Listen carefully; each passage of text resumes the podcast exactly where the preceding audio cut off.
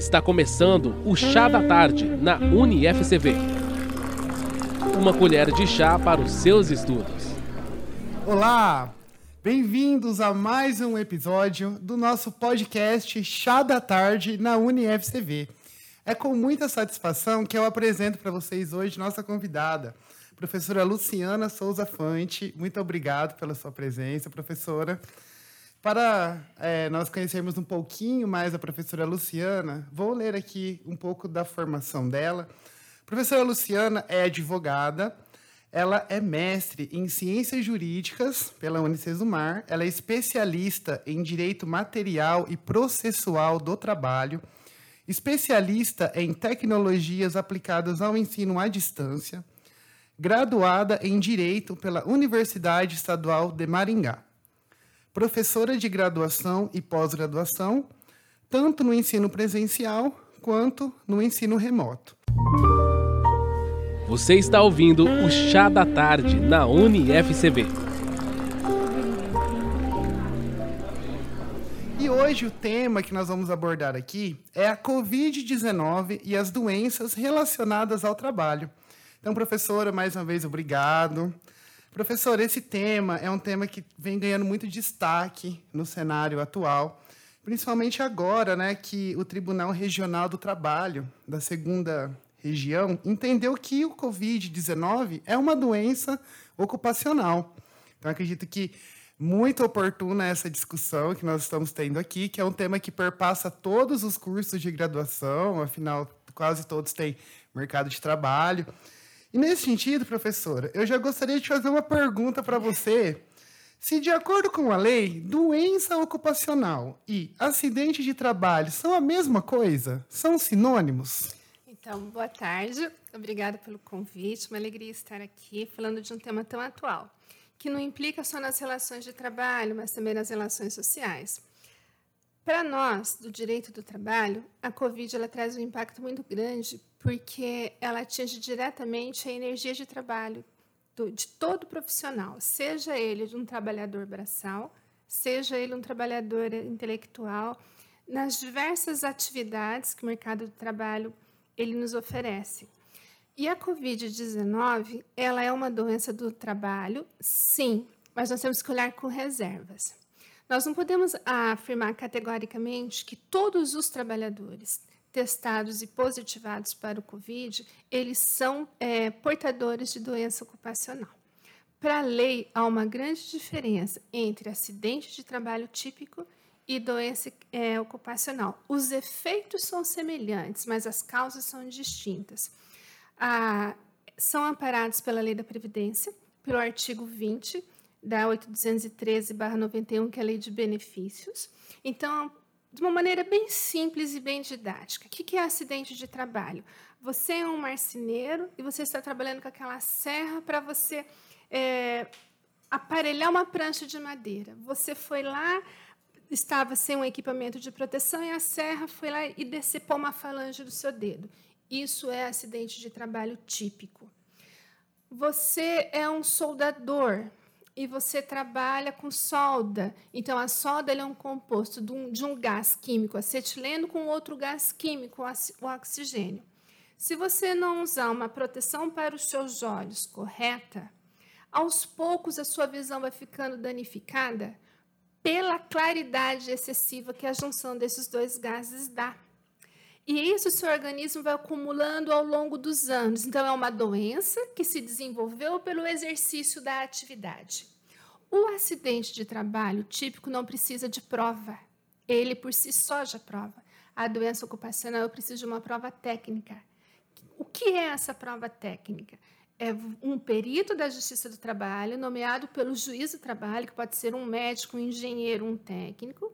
Ele vai lá, ele afere o local de trabalho, ele afere os equipamentos de proteção individual que foi fornecido ao trabalhador e um médico vai aferir se essa doença guarda relação com a atividade que você desenvolveu. Se for confirmado que sim, aí o efeito legal, a proteção que é dada ao acidentado pelo trabalho, também é equiparado ao portador da doença. Então, cuidado quando nós vamos afirmar que todo trabalhador positivado para a COVID, ele é portador de doença ocupacional. Por quê? Vamos pensar num hospital. O que, que o Tribunal Superior do Trabalho nos orienta, que é a nossa casa máxima? Todos os trabalhadores de linha de frente. Quem são linha de frente? Médicos, enfermeiros, auxiliares, pessoal da limpeza, da cozinha, que estão em contato direto com esses pacientes positivados. Então, eles estão expostos. Então, nós dizemos assim: ele tem um nexo técnico previdenciário. Então, aquele vírus, aquela bactéria, aquela patologia só pode desenvolver um tipo de doença. Então, esse é uma doença ocupacional, uma doença do trabalho. Ah, eu sou um técnico de enfermeiro, de enfermagem, perdão. Ah, eu presto serviço como cuidador. Cuidado, que foi a decisão também além do TRT da segunda região, da, do TRT de Goiás, que um cuidador alegou que ele foi positivado para a Covid e que era uma doença ocupacional e ele ingressou contra o hospital. O ônus é do empregador. O que é o ônus da prova?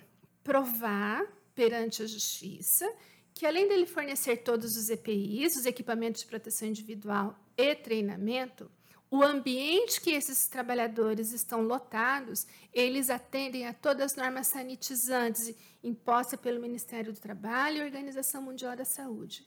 Então, o que, que o hospital fez? Foi lá com o perito, acompanhou, deu todos os documentos técnicos e o perito averigou e não guardava relação. Então, nós chamamos isso de nexo causal, que é a responsabilidade civil do empregador. E aí foi averiguar, aí o médico foi consultá-lo, foi averiguar, e o casal, eles trabalhavam com, com, na área da saúde, os dois eram técnicos de enfermagem, então ele foi positivado pela esposa, que trabalhava num outro hospital. Então não é. Então não é só pelo fato de você trabalhar na área da saúde ou qualquer outra atividade que fique exposto corretamente uhum. que você vai ser um portador de doença ocupacional. Então, tem que ter relação direta o exercício da atividade com o ambiente que você estava.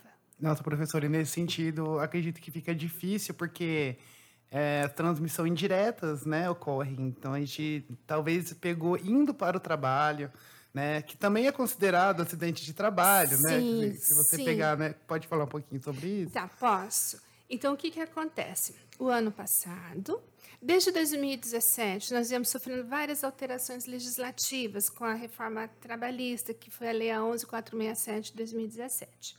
Nós tivemos várias medidas provisórias que tentaram ajustar, e no momento tirou-se o acidente de trajeto, aquele casa-trabalho-casa.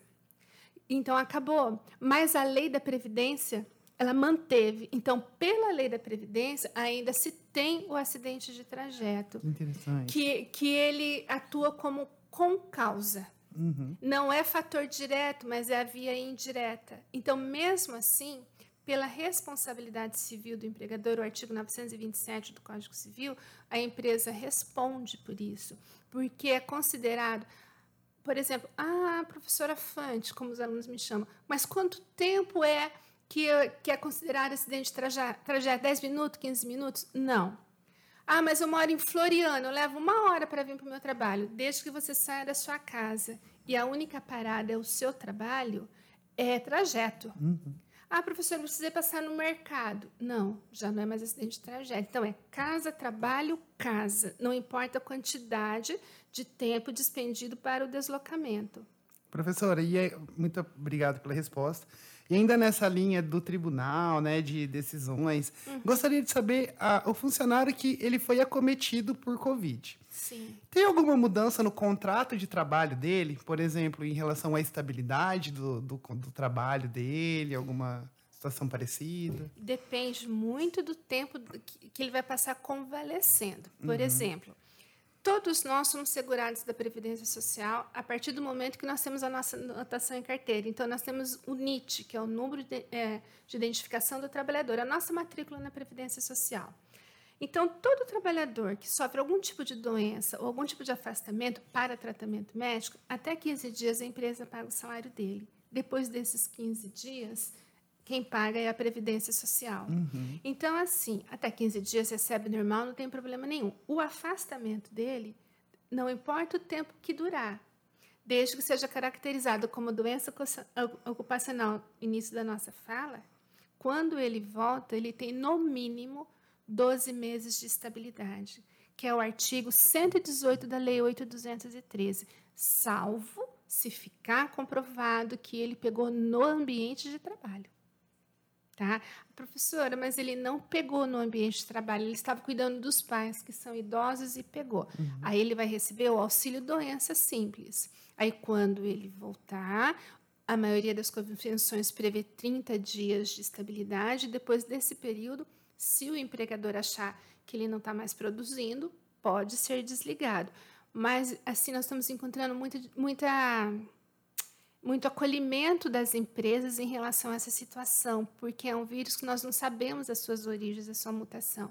Então, assim, desde que o funcionário, o trabalhador, seja uma pessoa sensata, discreta, não fique exposta, a, a empresa ela tem sido muito acolhedora nesse sentido também. Acho que está tendo né, um olhar especial, né, como você mesmo relatou. Uhum. Professor, e para finalizar, né, eu gostaria que você falasse desse aquele posicionamento do S do TST, do Tribunal Superior do Trabalho, Isso. a respeito dessas questões do Covid. Em qual grupo de trabalho ele foi influenciou? No setor privado, setor público, setor de saúde? Tem algum grupo específico?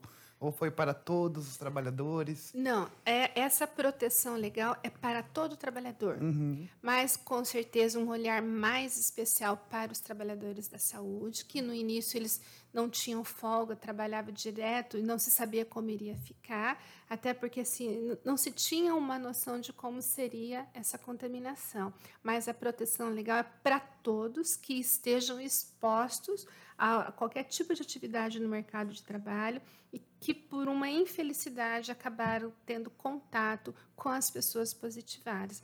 Nesse caso, a empresa ela precisa redobrar muito as exigências de uso de máscara, distribuição de álcool em gel, é, tapete sanitizante. Não é porque o trabalhador não saiba da obrigação, mas é porque é um conjunto que essas ações só vão resultar positivamente se todos nos preocuparmos em fazer a sua parte e a lembrar o nosso colega de fazer a dele também. É uma corrente do bem. Muito bom. Pessoal, poderíamos ficar aqui conversando sobre esse assunto durante horas. É um assunto muito interessante, acho que afeta a vida de todos nós. Mas, professora, hoje vamos ter que encerrar nosso chá. Agradeço mais uma vez pela sua presença. E você que acompanhou a gente aqui pelo YouTube, pelo canal aqui da UniFCV, não deixe de curtir esse vídeo. Também compartilhe com seus amigos. Esse podcast também estará disponível no Spotify. Muito obrigado pela sua atenção e até o próximo Chá da Tarde.